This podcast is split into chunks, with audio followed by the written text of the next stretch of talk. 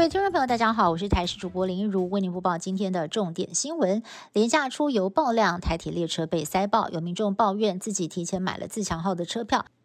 没有想到在二十七号当天差点挤不上去，而且人多到根本就没有办法走到自己的座位，只能够眼睁睁的看着位子被别人给占据，让他气的把照片抛上网，质疑台铁是不是打算就不要管这些事情了，不买座位的人，对吗？对此。台铁表示，已经加强疏导购买无座位的旅客，分散到车头车尾。只是这回廉价运量超出预期，所以才会造成部分列车过度拥挤。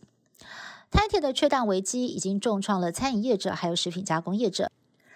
有拉面店的业者贴出公告，因为鸡蛋供应短缺，拉面里头的溏心蛋将会改成两片鸡叉烧。还有寿喜烧吃到饱业者寄出了鸡蛋限量供应，一人一颗，引来不少老饕不满。明明就是吃到饱餐厅，却是限量供应，直呼寿喜烧没有加蛋，到底要怎么吃呢？而台式餐厅里头的烘蛋菜脯蛋也因为叫不到蛋，库存量的蛋用完之后就暂停供应了。好莱坞曾经红极一时的动作派男星。史蒂芬·席格二十七号获得俄罗斯总统普廷颁发友谊勋章，表彰他协助俄国进行国际交流的贡献。而在当前几乎全世界都跟普廷侵略乌克兰大加挞伐之际，史蒂芬·席格选边站，违反主流民意，力挺俄国跟普廷，也是令各界相当的傻眼。低碳生酮饮食近几年蔚为风尚，号称零热量的代糖赤藻糖醇就成了生酮饮食者想要吃甜食的人工添加剂。但是美国最新的研究显示，赤藻糖醇形容造成血栓，因而提高中风的这个发病的几率，还有心脏病发死亡的风险。所以，心血管疾病或者是糖尿病的患者还是要避免食用。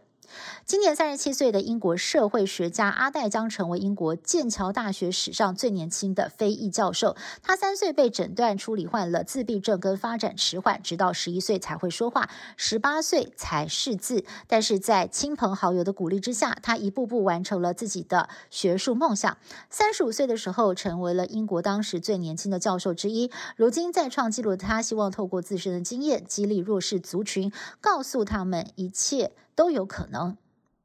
日本现在正值冬末春秋之交，新泻县境内有一处峡谷积雪正在融化，许多的游客来这边造访赏雪，尤其是要到一处完美景点拍照打卡，因为当地有一座隧道的末端，地面上雪化成水，像是一面镜子，把美丽的山景跟雪景通通。倒映其中，被誉为新系冬季绝景，非常值得一游。以上新闻是由台视新闻部制作，感谢您的收听。更多新闻内容，请您持续锁定台视各节新闻以及台视新闻 YouTube 频道。